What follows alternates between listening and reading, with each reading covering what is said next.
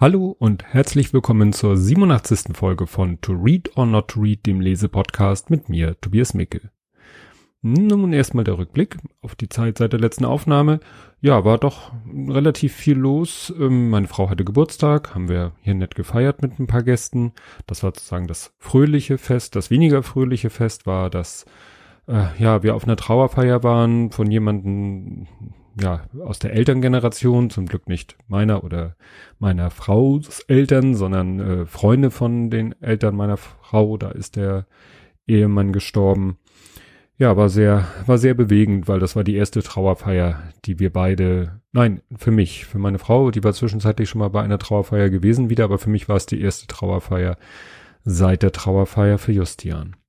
Ja, das letzte Wochenende war dann so ein typisches äh, Freizeitstress-Wochenende, wo man ja vorher, ich jedenfalls, sehr angespannt war, ähm, dann hinterher geschafft war, aber zwischendurch war es dann doch schön. Wir waren im Legoland, und zwar im Legoland Dänemark, was für uns Hamburger eher zu erreichen ist als das als das Deutschland Legoland. Und am Sonntag waren wir dann auf der Taufe meines Neffen. Also wie gesagt, sehr ereignisreich und ich brauchte dann fast den Montag schon, um mich von diesem Wochenende zu erholen. Und aufgrund dieser ganzen Ereignisse bin ich auch immer noch nicht dazu gekommen, das zu tun, was ich eigentlich äh, sehr gerne tun würde, aber wofür dann wirklich äh, ja Zeit und Ort und alles stimmig sein muss, nämlich mal eine neue Folge vom Justian Podcast aufnehmen. Aber ich hoffe, dass ich da bald mal zukomme. Ja, genug der Vorrede, kommen wir zum Buch. Das Buch ist ähm, vom 3. April 2017, also noch relativ neu, hat den Titel Lauthalsleben. Und ich spreche das jetzt in einem Wort, weil ich äh, bei der Vorbereitung dieses Podcasts äh, erst begriffen habe, dass das so in einem Wort gedacht ist. Also dazu muss ich sagen, auf dem Titel ist es getrennt geschrieben, aber das ist so ein bisschen äh, platzbedingt, auch ohne Bindestrich. Aber wer macht heute schon einen Bindestrich, wenn er Wörter trennt? aber es ist auf der Seite des Buches und auch überall auf der Verlagsseite, überall ist es in einem Wort geschrieben. Ne? Lauthalsleben in einem Wort. Nicht Lauthalsleben wie Lauthalslachen. Ja, fand ich ein bisschen seltsam, weil ich fand eigentlich immer Lauthalsleben so getrennt geschrieben äh, ganz stimmig. Eben ein Mensch, der nicht lauthals lacht, vielleicht auch aber der eben lauthals lebt. Warum das der Titel sonst auch sehr passend ist, das ergibt sich dann aus dem weiteren Verlauf des Buches. Der Untertitel lautet von Lotte, dem Anderssein und meiner Suche nach einer gemeinsamen Welt. Die Autorin ist Julia Latscher, Jahrgang 75, ist die Mutter von Lotte, die mittlerweile 14 ist, und Kasimir, der ist 11. Ja, viel findet man über sie nicht heraus. Äh, sie wohnt in Berlin Mitte, war früher mal Physiotherapeutin, hat Philosophie studiert und ist heute Autorin. Klar, durch das Buch. Und ja, wie sie schreibt, Lebens- und Projektmanagerin. Ja, zum Inhalt des Buches muss ich sagen, dass äh, ja mich gleich das Titelbild getriggert hat. Ach so, der Weg zum Buch erschließt sich auch fast vom Inhalt nachher. Meine Frau hat das Buch äh, entdeckt, gekauft, gelesen und ich habe es dann auch gelesen, gerade weil mich dieses Titelbild so ansprach. Mir war dann auch sofort klar, worum es in diesem Buch geht. Nämlich auf dem Titelbild sieht man ein, ein Mädchen, halt die Lotte, in einem Rollstuhl sitzen. Äh, aus dem Bild kann man noch nicht so viel schließen. Ähm, also sie könnte auch einfach, sage ich mal, klar, sie sitzt im Rollstuhl, daran erkennt man eben, sie kann nicht gehen. Ähm, ob sie nun eine geistige Behinderung hat, ergeht, ergibt sich nicht sofort aus dem Bild, aber dann doch relativ schnell aus dem Inhalt des Buches. Und das Bild, das ja, erinnerte mich ein bisschen an Justian, weil so fröhlich lachend, wie sie auf dem Bild äh, dargestellt ist, so, so konnte Justian auch sein. Nicht immer, aber so konnte er sein. Ja, das Buch steigt gleich äh, ja, volles Rohr ein mit einem Prolog, in dem die äh, Autorin mit ihrer Tochter im Rollstuhl an einer U-Bahn-Station ankommt und da gehen die Fahrstühle nicht. Und ja, sie muss dann doch schon alleine da wieder äh, sehr viel Aufwand treiben, damit ihr da geholfen wird, ne, weil ja, weil da versucht man sie erst abzuwimmeln. Im ersten Kapitel geht's auch nicht gleich sozusagen mit dem Anfang los, sondern man springt auch ein bisschen schon in die Lebensgeschichte hinein. Geht da um den Kampf mit den Behörden, den wir ja auch allzu gut kennen. Und dann im nächsten Kapitel geht's dann eigentlich vorne los, um es so auszudrücken, mit der Geburt. Ja, und da liegt es dann äh, an einem überforderten Arzt im Praktikum, der einen Ultraschall falsch deutet. Und es kommt dann halt äh, ja zu einer zum Notkaiserschnitt und Lotte wird geboren und ist dann eben ja stark gehandicapt durch ja den Sauerstoffmangel, der da mit dieser Geburt verbunden war. Es geht dann weiter damit, wie sie und ihr Mann mit der Diagnose umgehen und da erzählt sie von etwas, was ja mir doch auch gleich sehr sehr bekannt vorkam. Ein Freund war sich sicher, dass wir zu den von Gott auserwählten Menschen zählten, denn nur diejenigen, die stark genug seien, bekämen herausfordernde und besondere Aufgaben geschenkt. Unabhängig von der Frage nach Gott hatte ich weitere. Wann hatte ich versehentlich zu laut hier geschrien, als die Lebensaufgaben verteilt wurden? Geschenke sind doch freiwillig. Kann ich Teile zurückgeben oder umtauschen? Hatte ich eine Wahl? Ja, und so ging es mir und meiner Frau auch immer, dass wir uns auch eben gefragt haben oder uns das vielleicht auch so ein bisschen redet man sich selber das schön, dass man sagt, gut, das ist, äh, dass man das als Auszeichnung sieht. Also ich habe da jetzt nicht so genau wie die Autorin nicht so den Gottesbezug, aber dass ich doch so denke, so ja, wäre vielleicht sonst zu einfach gewesen, das Leben, weil ne, alles andere drumherum sind wir nun wirklich ja mit mit Glück gesegnet, um es mal so auszudrücken. Und da musste irgendwas sein, damit wir es, damit das Leben doch auch eine Aufgabe ist. Dann kommt schon ziemlich am Anfang des Buches äh, so ein Fototeil. Also das hatte ich ja nun letztens schon mal bei Büchern, dass dann eigentlich immer in der Mitte so ein, ja, ich nenne das mal Bilderdruck glänzend Fototeil kommt mit Farbfotos auf glattem Papier. Das irritierte ein bisschen, weil das, was da dargestellt wird, sind in erster Linie Bilder, die sich auf eine Reise beziehen, die im Buch erst später beschrieben wird. Das fand ich so ein bisschen irritierend. Also da verstehe ich nicht, warum das nicht weiter hinten kam, da wo es sozusagen an der richtigen Stelle wäre. Ähm, ja, äh, wie gesagt, völlig ohne Kontext zu diesen Bildern äh, ist dann in diesem Kapitel eine Stelle, wo sie erzählt, dass sie mit ihrer Tochter in, im Museum ist. Ja, und das, was eben mit der ähm, geistigen Behinderung ihrer Tochter einhergeht, ist, dass die auch mal gerne äh, grundlos, jedenfalls für uns Außenstehende, grundlos brüllt, auch anhaltend und dauerhaft. Und da lese ich jetzt mal ne, etwas vor, was sie da beschreibt. Wie gesagt, Museumsbesuch der dann eben ein bisschen äh, eskaliert. Ich setzte mich im Untergeschoss in die Garderobe. Hier stören, störten wir niemanden, am wenigsten die wartenden Mäntel, Jacken und Taschen. Ich saß auf einer Bank und starrte in den tiefen Schlund meiner brüllenden Tochter. Sie hatte weder Hunger noch ließ sie sich mit einem Schnuller beruhigen. Ich schaukelte sie hin und her, klopfte ihr leicht auf den Rücken und sprach beruhigende Worte in ihr Ohr. Ihr ganzer Körper schien im Widerstand zu sein. Wogegen wehrte sie sich? Ich kenne das, sagte eine ältere Dame mit Hut. Plötzlich stand sie neben mir. Sie trug einen grauen Mantel und stellte ihre Ledertasche auf den Boden. Meine Tochter hat eine Behinderung, sagte ich und weinte. Das sehe ich, sagte sie. Mit ihren warmen und faltigen Händen streichelte die Dame über meine Wange. Sie setzte sich neben mich und massierte Lottas Füße, Lottes Füße. Ihre Tochter braucht viel Liebe. Geben Sie ihr alles, was Sie zur Verfügung haben. Dann stand sie auf und ging. Ja, und das sind dann manchmal so die Begegnungen, die man hat mit einem besonderen Kind, dass Menschen so mal so ganz anders positiv reagieren. Aber es geht eben hier auch, glaube ich, darum, dass es, glaube ich, die erste Situation, in der sie so richtig, äh, ja, aussprechen kann, dass ihre Tochter behindert ist und in der Situation da äh, zum Glück auf jemanden trifft, der, der da wohl kein Problem mit hat. Ja, es kommt dann so ein ja, Einschnitt oder ein Einschub. Es kommen so alle paar Kapitel kommt dann ein, ja, Kapitel, ein Einschub, eine Anekdote, die äh, immer mit einem Liedtitel überschrieben ist und ähm, ja, die so ein bisschen aus dem Kontext ist.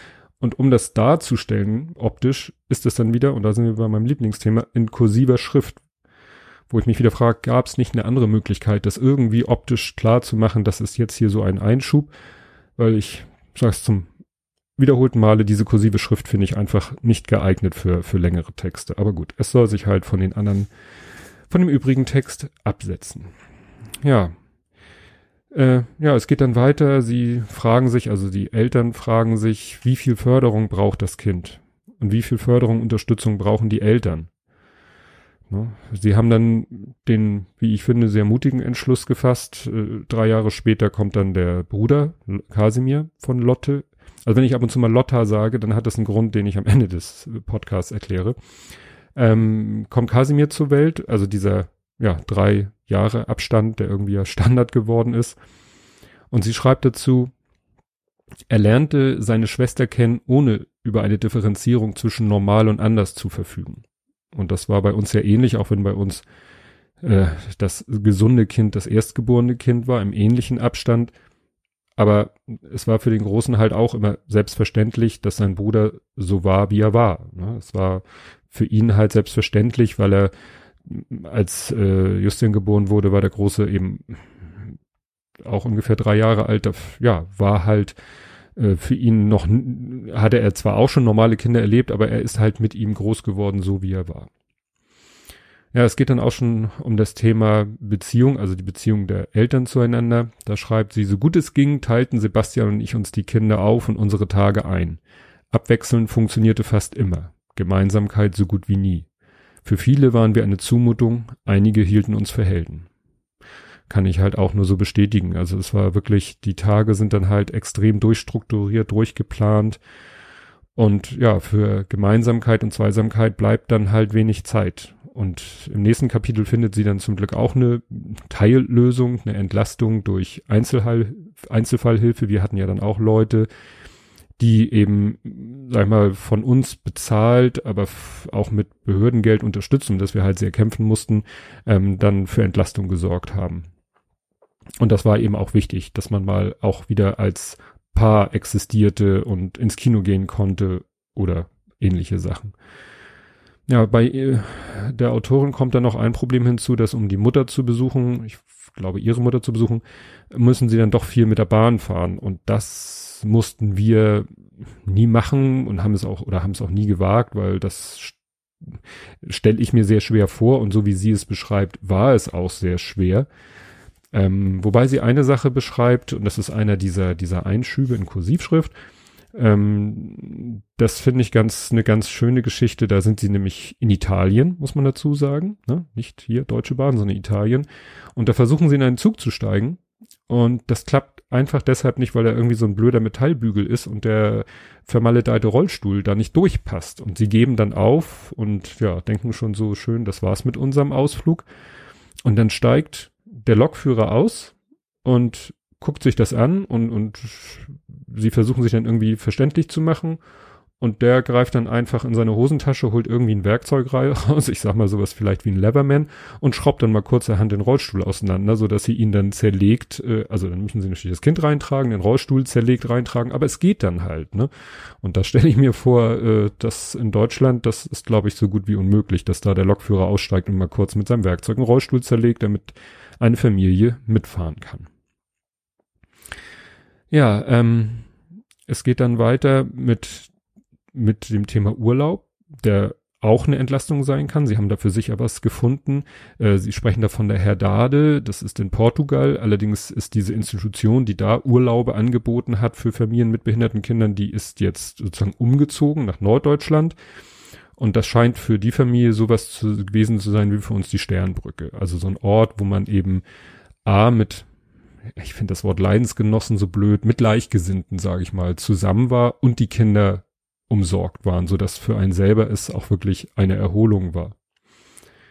Ja, ein weiteres äh, Problem, was wir auch hatten mit Justian, war eben diese Nicht-Möglichkeit der Kommunikation. Also das ist etwas gerade mit dem ich sehr viel Probleme hatte, dass man nicht wusste, was sich nicht, äh, dass das Kind sich einem selber nicht äh, vermitteln konnte und auch nicht in die andere Richtung. Und sie schreibt dann selber auch, was denkst du denn gerade, schrie es oft in meinem Kopf. Ne? Auch, Justian hatte ja auch Phasen, ähm, wo er auch äh, eine Lebensphase, in der er sehr viel geweint hat, auch über lange Zeiträume hinweg nicht gebrüllt, so wie äh, Lotte, sondern äh, wirklich geweint und äh, das war natürlich auch schwer, schwer zu ertragen. Eine weitere traurige Gemeinsamkeit ist dann, dass äh, Lotte auch äh, eine Epilepsie hat und auch sogenannte Grand Mal-Anfälle, die ja dann auch ja sehr äh, bedrohlich sein können. Und das hat natürlich, also da wird an einen so ein Grand Mal-Anfall schildert sie dann auch und das hat natürlich bei mir auch wieder Erinnerungen geweckt. Und was sie dann ähm, oder die Familie dann äh, auf sich nimmt, war sehr interessant. Sie hatte dann irgendwie so die Vorstellung, wir müssen mal irgendwas, na, ich will nicht sagen, was nicht nicht nicht was Verrücktes, was Außergewöhnliches machen, irgendwas, was eigentlich man sagt, äh, äh, ja, der totale Wahnsinn ist. Sie äh, unternehmen dann eben die ganze Familie inklusive Lotta, Lotte, ähm, eine Reise in die Mongolei und auch wirklich äh, in eine Ecke, die nun wirklich fernab jeder Zivilisation ist. Und wenn ich mir das vorstelle, das mit Justian, das, ja, das wäre schon heftig gewesen. Und äh, sie gehen dann auch irgendwo zu einem Schaman, da findet dann auch so ein Ritual statt. Und äh, das erinnert mich so ein bisschen, äh, weil ich ja dieses andere Buch Tim lebt, wo sie da Delfintherapie, das ist für mich sozusagen eine andere Form oder auch eine Form von Delfintherapie, so nach dem Motto, man, wobei diese Delfintherapien reisen ja meistens eher so von, äh, ja, das ist ja mehr wie Urlaub irgendwo in der Sonne und schön und so weiter und das da war eher von Strapazen gekennzeichnet. Aber der, das, was es auslöst, ob es nun beim Kind und oder bei der Familie was auslöst, da sehe ich doch schon Parallelen. Und sie schreibt da auch zu, erst Jahre später war ich in der Lage, beurteilen zu können, was die Reise tatsächlich bewirkt hatte. Manche Prozesse geschahen schleichend, fast unerkannt. Wir waren immer noch keine entspannte Familie, ganz im Gegenteil. Und doch ging es uns allen besser, vor allem Lotte. Ein offensichtlicher Erfolg war, dass die Nächte ruhiger geworden waren. Aber das war sicherlich nicht in erster Linie das Verdienst des Schamanen. Na, also da spielen eben viele, viele Faktoren mit rein, dass man selber vielleicht auch, ja, durch so ein Erlebnis äh, ruhiger wird, gelassener wird und anders mit der Situation umgeht und das wiederum sich vielleicht dann positiv auf das Kind auswirkt. Ja, es kommt dann aber, weil die Ärzte das für sinnvoll halten, zu einer Hüftoperation. Also es ist oft so, dass Kinder ja mit, sag ich mal, mit Spastiken oder Tetraparesen oder mit sonstigen Körperhaltungsproblemen dann irgendwann mal operiert werden müssen. Das kann ich nicht beurteilen, aber es ist dann aus medizinischer Sicht manchmal so operiert werden müssen in der Hoffnung, dass dadurch sich der körperliche Zustand, was ist ich, das Gehen, das Stehen oder so verbessert. Und hier ist es eben so, dass das nicht unbedingt so, ja, einen tollen Erfolg hat, glaube ich, wenn ich das, ja, sie schreibt dann, dass das Stehen und Gehen eigentlich eher schlechter geworden ist. Und auch das erinnerte mich an Kinder, die ich kenne oder kannte, muss man sagen, die eben auch irgendwelche größeren OPs haben, ja, über sich ergehen lassen müssen, weil man sich sehr viel Positives davon äh, erhofft hat und die dann teilweise auch den Zustand äh, verschlechtert haben. Ja, in einem Fall muss man, hat man sogar die Vermutung, haben die Eltern so ein bisschen die Vermutung, nicht, nicht als direkte Konsequenz aus der OP im medizinischen Sinne, aber dass das irgendwie doch die Lebens, dass das Ergebnis der OP die Lebensqualität des Kindes so eingeschränkt hat, dass das so der Auslöser war, ja, dass das Kind so den Lebensmut verloren hat. Ja, und da natürlich in dem Zusammenhang, wenn es so wieder um medizinische Dinge geht, kommt auch wieder eine Institution ins Spiel, mit der wir auch leidvolle Erfahrungen hatten, nämlich den medizinischen Dienst der Krankenkassen, ähm, die immer, ja, wo Leute kommen, Gutachter kommen mit mehr oder weniger passender Qualifikation, die dann, ja, sich die Situation das Kind angucken und dann irgendwie von deren Wohl oder Wehe abhängt, ob man irgendwelche, ja, Pflegestufe oder Pflegegrad heißt das ja heute bekommt. Und da schreibt sie auch, ja, etwas sarkastisch, aber nicht unberechtigt. Was stellen sich die Mitarbeitenden des medizinischen Dienstes der Krankenkassen vor? Vielleicht, dass ich nach den Besuchen Lotte zu ihrer gekonnten Inszenierung gratuliere und den Rollstuhl zurück in die Geheimkammer schiebe, in der sich bereits mannigfaltige, ungenutzte Hilfsmittel stapeln? Ist es das, was der Berater denkt, wenn sein Blick still und heimlich durch die Wohnung gleitet? Ja, und ich glaube, das habe ich auch schon mal erwähnt, ähm, dass wir eben, dass unser ja, Orthopädietechniker, der uns betreut hat von einer Orthopädiefirma, dass der sagte, ja, das ist eben, es gibt ganz wenig seltene Fälle, dass wirklich Eltern äh, Hilfsmittel um Hilfsmittel bestellen, was er selber mit seiner Erfahrung als Orthopädietechniker gar nicht unbedingt als sinnvoll erachtet, die aber alles beantragen, was es gibt, aber das ist die große Ausnahme. Und alle anderen kämpfen wenigstens wirklich um die Hilfsmittel, die wirklich lebensnotwendig sind, um so ein halbwegs normales Leben zu führen. Also wir haben ja bei Justian um den ersten Therapiestuhl gekämpft, weil die Krankenkasse das nicht für notwendig erachtete. Ja, die Autorin erkämpft sich dann wieder etwas Normalität, weil sie dann erst ehrend, dann hauptämtlich wieder arbeitet. Ähm, um so ein bisschen für sich selber eben wieder so einen normalen äh, Tagesablauf, der nicht nur vom äh, Kind bestimmt wird, zu äh, erarbeiten im wahrsten Sinne des Wortes. Aber sie schildert dann auch ein neues Problem. Dadurch hat man natürlich wieder mehr Kontakt zu Dritten, zu Leuten, die die eigene Lebenssituation nicht so kennen. Und da ist dann wieder die Frage, ja, wie, wie erklärt man sich denen? Und das lese ich mal vor. Auf Veranstaltungen antwortete ich nicht immer wahrheitsgemäß, wenn ich auf meine Kinder angesprochen wurde. Nicht, weil ich die anderen vor meiner Realität und ihren eigenen Reaktionen verschonen wollte, sondern mich vor weiteren Fragen und Anmerkungen. Diese Auszeiten waren mir wichtig. Manchmal wollte ich in Ruhe Mittag essen, ohne andere zu füttern, vor allem nicht mit meinen Themen. Also wie man vielleicht an diesem Ausschnitt merkt, sie hatte eine schöne, wie ich finde, bildhafte Sprache, die, ja, die wirklich, finde ich, den Nagel auf den Kopf trifft, weil so ging es mir ähnlich oder so geht's mir heute noch. Bei mir ist ja heute die Frage, wenn ich irgendwelche neuen Leute kennenlerne, ja, ähm, und es kommt dann auf das Thema Kinder, ist ja auch mal die Frage, wie weit öffne ich mich und äh, wie weit will ich da gehen und mich dem anderen, äh, ja, mich der Situation aussetzen und den anderen der Situation aussetzen, in welcher besonderen Lebenssituation ich bin. Ja, dann kommt es auch, auch ein wichtiges Thema, immer bei, oder oft bei solchen Kindern, auch bei den, bei anderen Büchern, die ich da schon gelesen habe, ist das Thema Schlaf, weil, äh, ja, oftmals das noch schwieriger ist als mit in Anführungszeichen normalen Kindern. Sie versuchen es mit dem Buch Jedes Kind kann schlafen lernen, das ja mittlerweile doch nicht so einen guten Ruf hat. Wir haben es beim ersten Kind auch versucht, haben dann aber auch irgendwie gedacht, nee, also dieses strategische System, mit dem man da versucht, Kindern das Schlafen beizubringen, ja, das Problem auf der anderen Seite ist, Schlafmangel zerrt eben unheimlich an den Nerven. Und das ist natürlich etwas, das kann man, das ist auch etwas, das kann man schlecht an Dritte abgeben. Also man kann sich tagsüber Entlastung holen, dass jemand tagsüber da ist und sich um das Kind kümmert und man selber ein bisschen Freiraum hat, aber das ist dann nicht unbedingt so, dass man sagt, so jetzt lege ich mich hin in der Zeit. Ähm, außer der Betreuer geht mit dem Kind aus dem Haus oder so. Das heißt, um, um den Schlafmangel kommt man da nicht so leicht drumherum. Ja, nach der Reise nach der Mongolei gibt's noch eine zweite, ja, therapeutische Reise, sage ich mal, nämlich eine Wallfahrt nach Lourdes. Lourdes, ich weiß wieder nicht, wie man das ausspricht. Und da, ja, frage ich mich auch, sind die Strapazen das wert? Weil so eine Reise natürlich mit Lotte wirklich schwierig ist. Auch hier habe ich den Eindruck, dass eher der, der ja, Erfolg äh, dieser Reise mehr bei der Autorin liegt. Aber ich sage ja, wenn jetzt dadurch der der Mutter, den Eltern, den Geschwistern, der, der, ich sag mal, der Restfamilie besser geht, dann hat das auch meiner Meinung nach immer eine positive Wirkung auf das Kind, auf das behinderte Kind, das vielleicht so direkt gar nicht so realisiert, in welcher Situation es ist. Aber dazu kommen wir später dann noch, inwieweit das wirklich der Fall ist. Ja, dann besuchen sie auch die sogenannte Erscheinungsgrotte, die es da wohl gibt, und da brüllt die Lotte wieder wie am Spieß. Und äh, das finden sie schon merkwürdig, was da mit der Situation wohl sein mag. Ähm, und sie erinnern sich dann in der Situation an eine andere Situation ähm, in der Mongolei. Lese ich jetzt mal vor, weil das fand ich sehr spannend.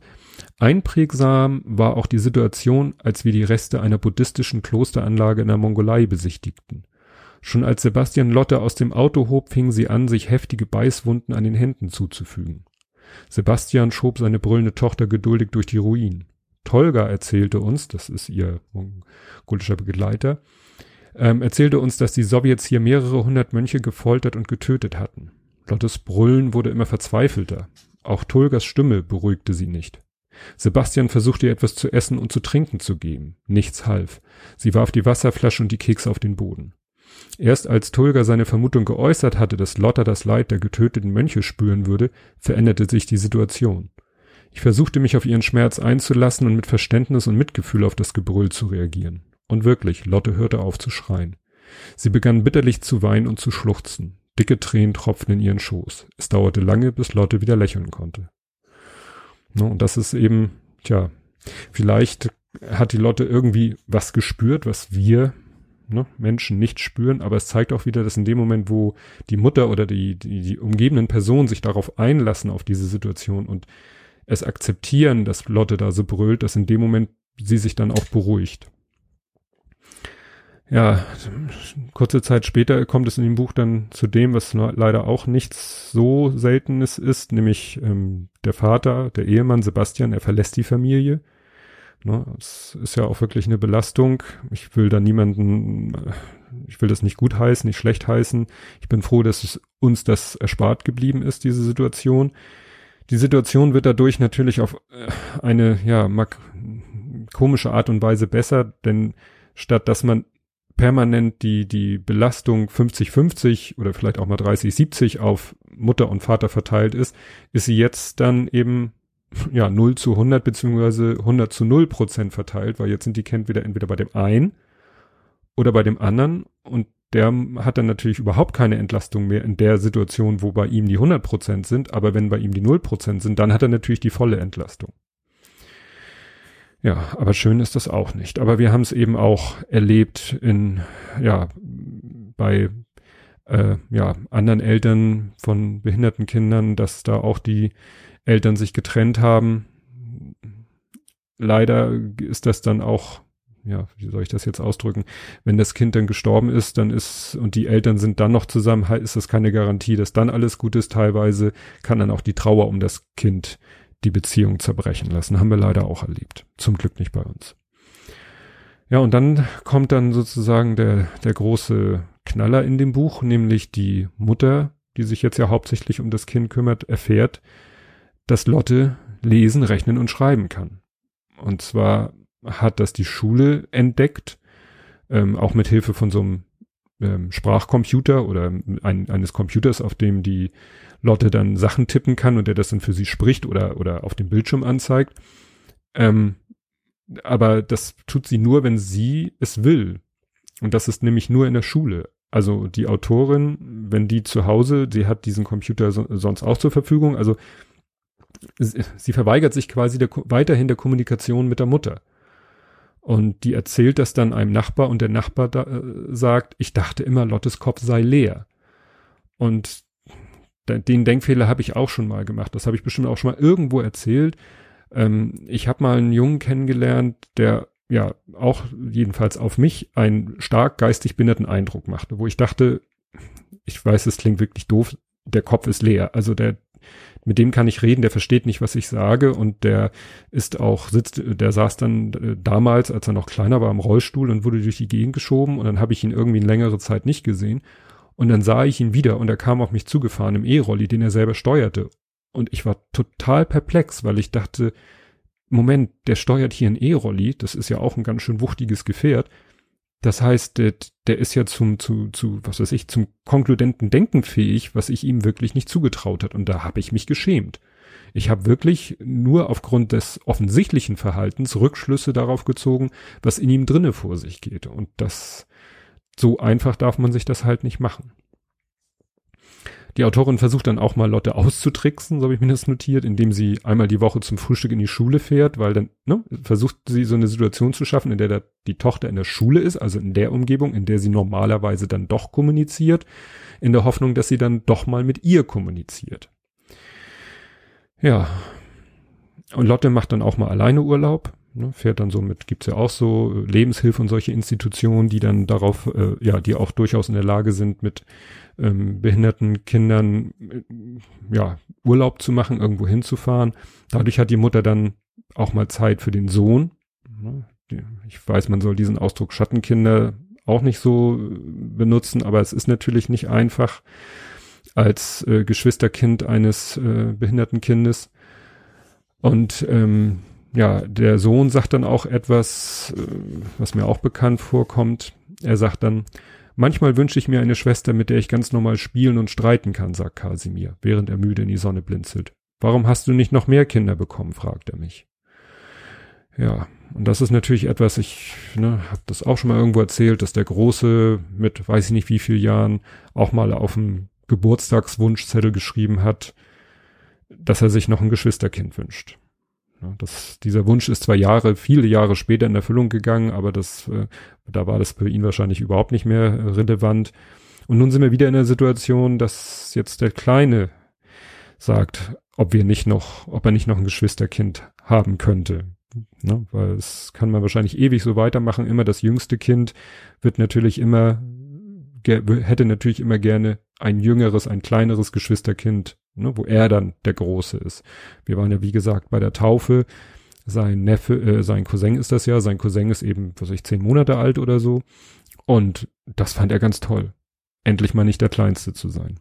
Und insofern kann ich hier das, was ihr Sohn sagt, voll und ganz verstehen.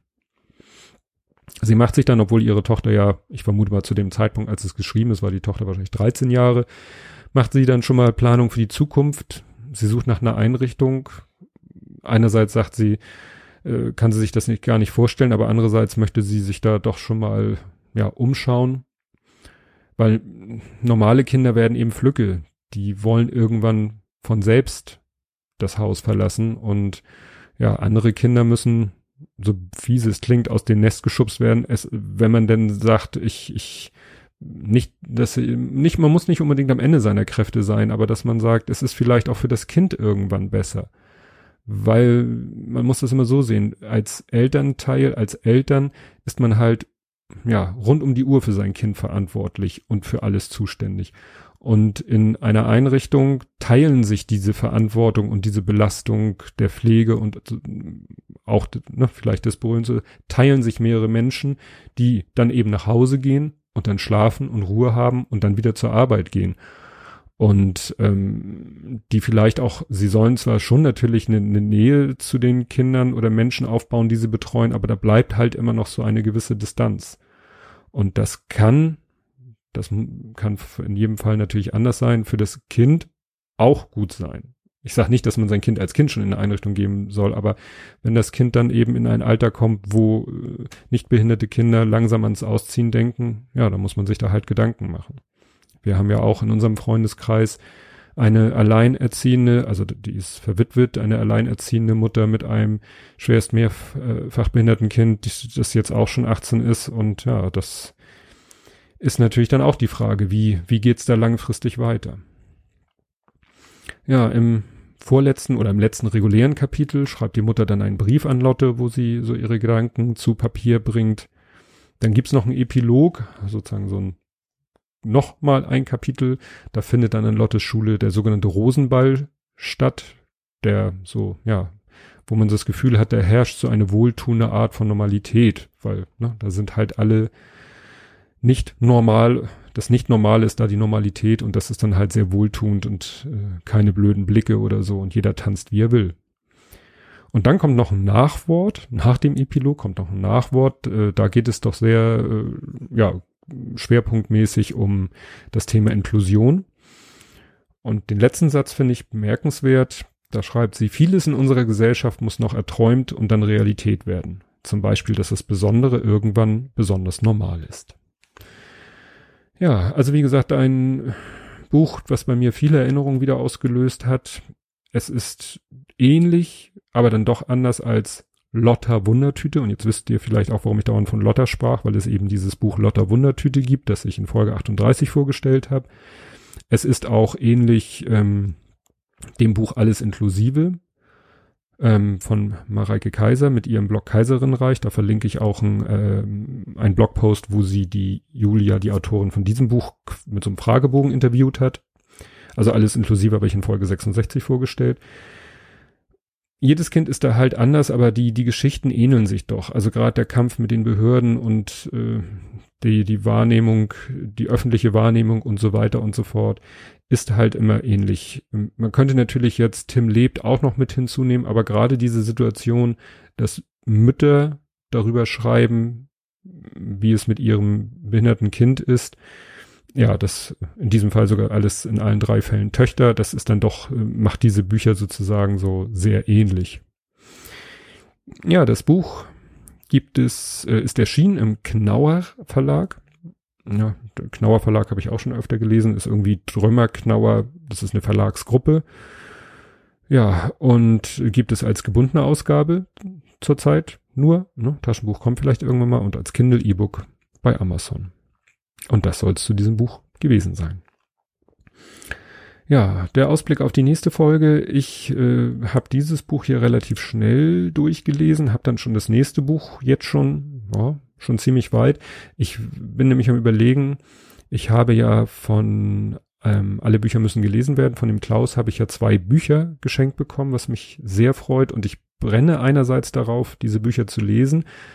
Andererseits bietet sich das natürlich an, daraus eine Doppelfolge zu machen. Und jetzt bin ich am überlegen, ob ich jetzt noch versuche, möglichst, ja, schnell vorzulesen, um dann es möglichst viel Zeit zu haben, beide Bücher in einer Folge vorzustellen. Vielleicht mache ich mir aber auch weniger Stress und fange nach dem Buch, was ich jetzt lese, dann doch das eine an und stelle es vor und stelle dann das nächste vor. Weil, wie gesagt, so eine Doppelfolge ist doch immer ziemlich äh, stressig in der, ja, in der, in den zwei Wochen zwei Bücher zu lesen und die Bücher sehen noch ziemlich umfangreich aus. Also vielleicht mache ich da doch zwei einzelne Folgen draus. Das muss ich mal schauen.